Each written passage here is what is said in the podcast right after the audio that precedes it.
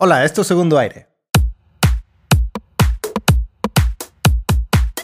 Un podcast donde encontrarás acciones clave para una segunda oportunidad de lograr esa salud óptima, energía máxima y una vida plena. Te prometemos que podrás disfrutar de tus hobbies y lograr tus sueños. Yo soy Néstor Leal, Health Coach certificado por Polcheck. Y yo soy Arturo Singer, químico de alimentos, coach epigenético de Longevity Coach.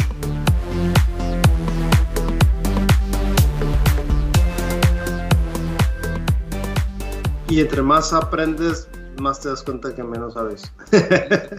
bueno, eso es, eso es totalmente cierto. Y también te das cuenta de lo, poco que sabías del tema antes de que, de que empezaras a estudiarlo, ¿no? Y te van cayendo veintes, como seguramente les caerán a más de uno con este tema de la prolactina. Y este tema de prolactina me interesó porque alguien que escuchó el podcast de las hormonas me preguntó si había uno en particular sobre prolactina, porque en el tema de las hormonas, en el podcast anterior, platicamos sobre hormonas esteroideas, que como recordarás se llaman así por la forma química, que se hacen a partir del colesterol en el cuerpo. Entonces, la prolactina no es una hormona esteroidea. La prolactina es una hormona proteica, es polipéptida y está hecha de 199 aminoácidos distintos y se produce en la glándula pituitaria anterior. La hormona polipéptida prolactina, de la que estamos hablando ahora, tiene que ver con y es responsable de la lactación, o sea, de que las mamás de los eh, mamíferos puedan elaborar leche para alimentar a sus crías. Oye, pero ¿significa que los hombres no generamos prolactina? Ah, no, deberíamos. Exactamente, es, muy bien contestado. Cantidad muy, muy, muy, pequeñita, porque también tiene que ver con la homeostasis y cientos de otras reacciones en el cuerpo. El problema es cuando los hombres producen más prolactina. Y voy a platicar de ese tema más adelante. Quiero continuar con las responsabilidades, o sea, ¿Para qué sirve la prolactina? ¿no? También sirve obviamente para desarrollo de senos durante la pubertad y durante el embarazo, que es la, forma natural en que tienen las mamás de alimentar a los bebés. la estructura de la prolactina es muy similar a la estructura de la hormona de crecimiento y de otra hormona que se llama lactógeno placentaria. Todas estas hormonas, la hormona prolactina, la hormona de crecimiento y la hormona lactógeno placentaria, forman parte de una familia que eh, se deriva de un mismo gen. O sea, si ese gen no funciona bien, ninguna de estas hormonas funciona bien. Ahora, platicamos hace ratito que la prolactina se produce por una pequeña glandulita que se llama pituitaria, por la parte de adelante de la pituitaria, la pituitaria anterior y la pituitaria también tiene que ver con la eh, dopamina. Y aquí es donde empiezan las cosas súper interesantes del tema. ¿no? solamente la prolactina se produce en la pituitaria, sino que también el sistema nervioso central, el sistema inmunológico, el útero y las mismas glándulas mamarias producen, eh, producen esta enzima, eh, perdón, esta hormona prolactina. Y tiene que ver, la producción, por ejemplo, en glándulas mamarias, tiene que ver con la estimulación del pezón. Por eso es que a veces mamás eh, nuevas este, se tienen que pegar al bebé para que el bebé empiece el proceso de succión y entonces esta estimulación produce, la, prolactina. Pero también la luz, el olfato y el estrés tienen que ver con producción de prolactina. Resulta que he tenido ocasiones donde personas me preguntan la relación entre la terapia de reemplazo hormonal, ya sea hablando de testosterona, estrógenos o inclusive de hormonas tiroideas, con la prolactina. Y en el cuerpo es maravilloso como todo está conectado, por eso es que es una cuestión este, integral, ¿no? es una integración de sistemas complejos. Resulta que la producción de prolactina también tiene que ver con la hormona liberadora de tirotropina, que tiene que ver con la hormona estimulante de tiroides. También tiene que ver con los estrógenos durante el embarazo, ¿no? y con los antagonistas de la dopamina. Hay unos eh, medicamentos neuropsiquiátricos llamados antipsicóticos que lo que hacen es que bajan los niveles de dopamina y bajando los niveles de dopamina aumenta la prolactina en hombres y mujeres de cualquier edad. Mm. Entonces, cuando se baja en hombres y en mujeres, o sea, bueno, bajos niveles de dopamina en hombres y en mujeres no embarazadas y no lactando, no, no en procesos de lactación, sube la prolactina en casos como lo mencionamos de medicamentos antipsicóticos cuando hay, por ejemplo, unas condiciones que se llaman adenomas este, pituitarios, ¿no? que es como, como tumorcito este, en esa parte de la, de la cabeza. De hecho, la pituitaria está en una, en una parte que se llama cella túrcica, la silla turca, que se encuentra si tú pones un dedo entre los ojos, más o menos donde está el, visco. la curvita de la nariz, para dentro de la cabeza. Ah, en esa posición está la silla turca, pero sí, sí ves visco. Entonces, hasta ahora más o menos es claro tanto qué es, para qué sirve y cómo está, ¿no? Fíjate que cuando baja la, la tirotropina, entonces sube una hormona que se llama hormona generadora o liberadora de tirotropina y entonces sube la prolactina. Esto se da en los casos de este, amenorrea, o sea, cuando se pierde el ciclo menstrual en mujeres. Y también otro de los problemas este, en hombres con altos niveles de prolactina, sobre todo este, pues personas que están tomando antipsicóticos, es que hay dolor de cabeza y disminución de la libido. Y también disminuye la espermatogénesis, o sea, el conteo espermático se va al suelo.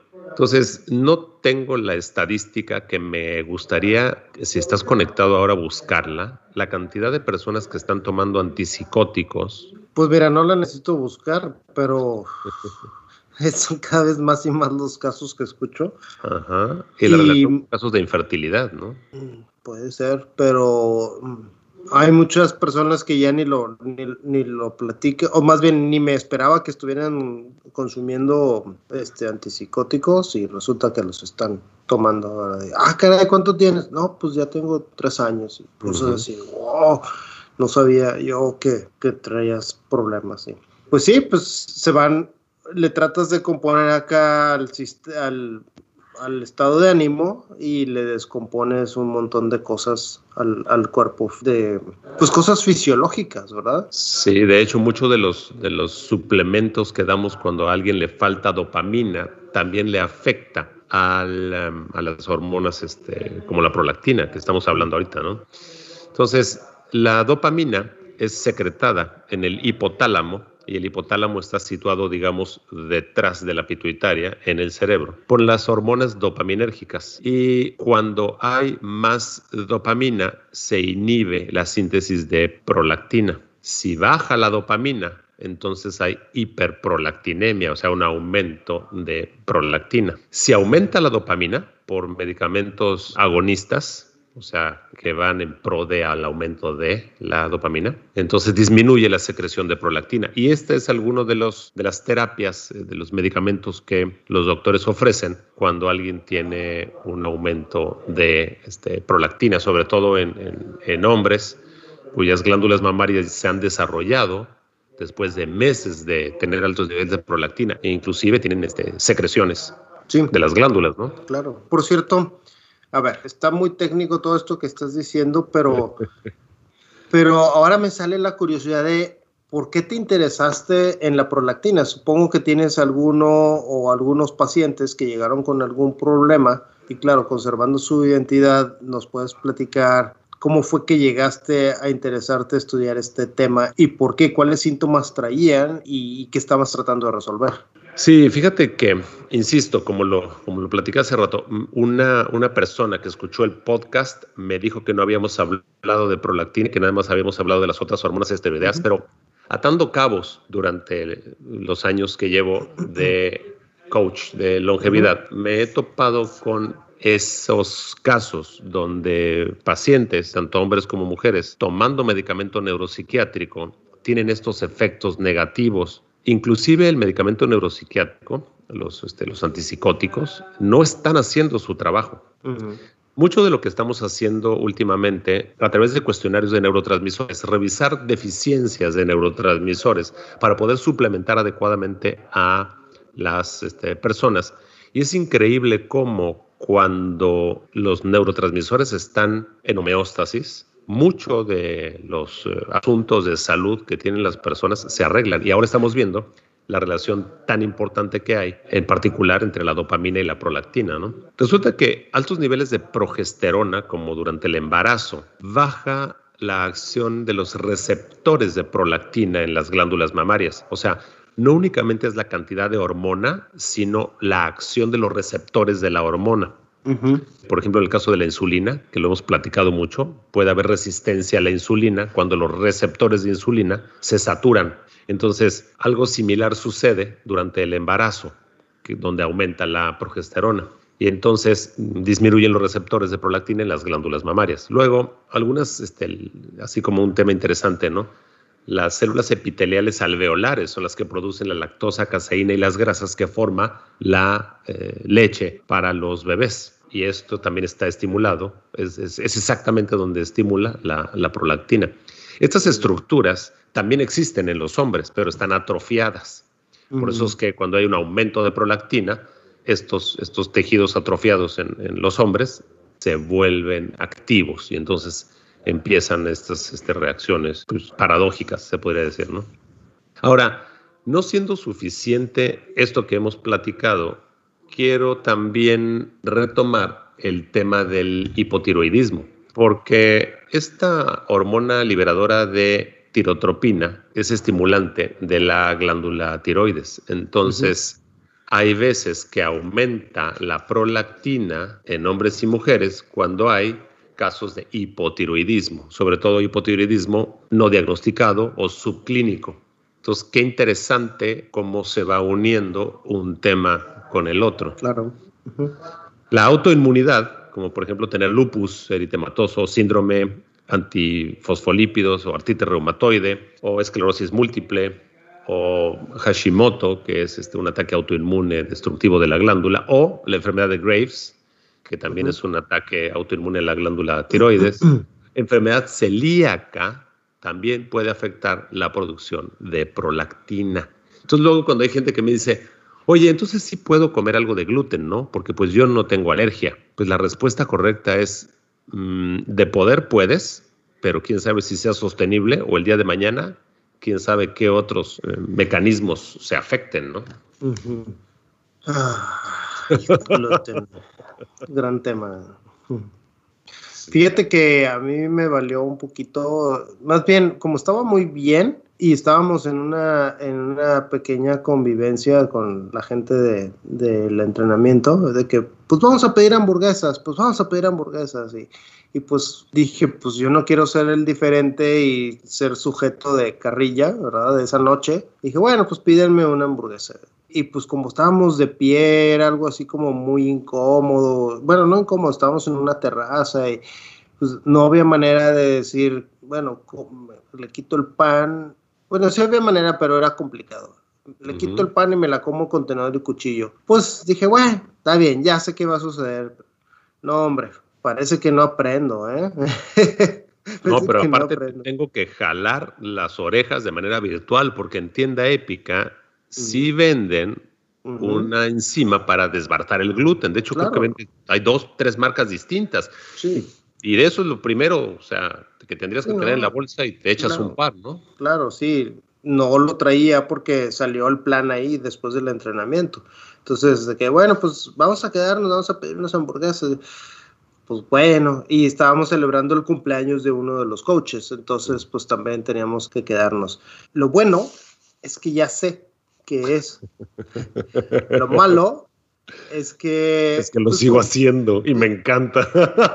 Bueno, el tema es que lo hago de vez en cuando, ¿verdad? También no puedo vivir tan estresado de decir, oye, pues, pues no.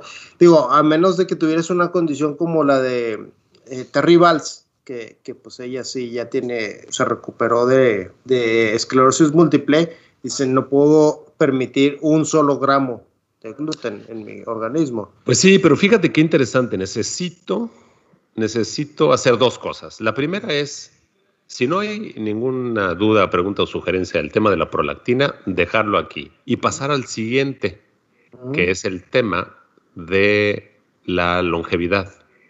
Adelante. Y es un tema que tengo pendiente y que va a dar para mucha plática. Entonces, más o menos está claro lo interesante de la prolactina. ¿O hay algo más que quisieras? No, no, está, está bien. Eh, ojalá satisfagamos la, la curiosidad de este escucha que nos preguntó y los que no sabíamos, porque yo me declaro que no sabía también, eh, ignorante del tema me ayudó bastante. Era algo que no había explorado, sobre todo pues porque yo no soy una persona que produzca leche, ¿verdad? Entonces claro, no lo había claro. investigado para mí, pero, pero, sí, es por, muy pero, importante ajá, para los pacientes. Pero sí produces pacientes. dopamina y algunos claro. de, los, de los suplementos tienen que ver con la producción de dopamina uh -huh. y como la dopamina y la prolactina están tan eh, relacionados. ¿no? Entonces, te falta de un neurotransmisor y entonces empiezas a este, descompensar por otro lado.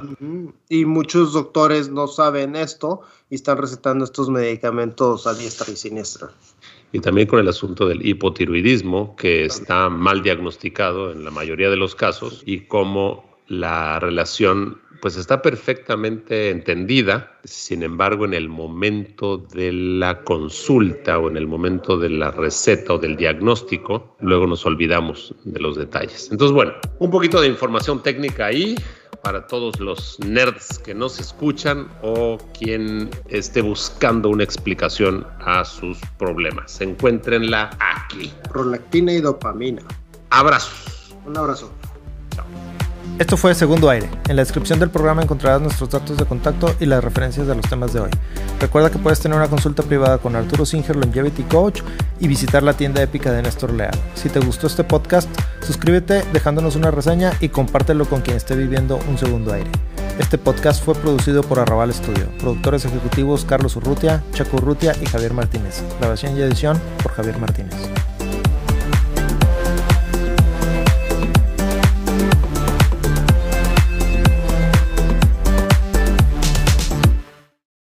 Este podcast se hace exclusivamente para propósitos de información general. Las declaraciones y opiniones expresadas en este podcast no constituyen consejos médicos. Este podcast, incluyendo Arturo Singer, Néstor Leal y los productores, se deslindan de cualquier responsabilidad por cualquier efecto adverso relacionado al uso de la información aquí contenida. Las opiniones de los invitados son propias y este podcast no promueve ni acepta responsabilidad alguna por las declaraciones de los invitados. Este podcast no hace representaciones ni da garantías de las cualificaciones o credibilidad de los invitados. Este podcast puede incluir promoción o publicidad pagadas para productos o servicios. Los individuos en este podcast pueden tener un interés económico directo o indirecto en los productos y servicios referenciados en el podcast. Si cree que tiene un problema médico, un médico autorizado.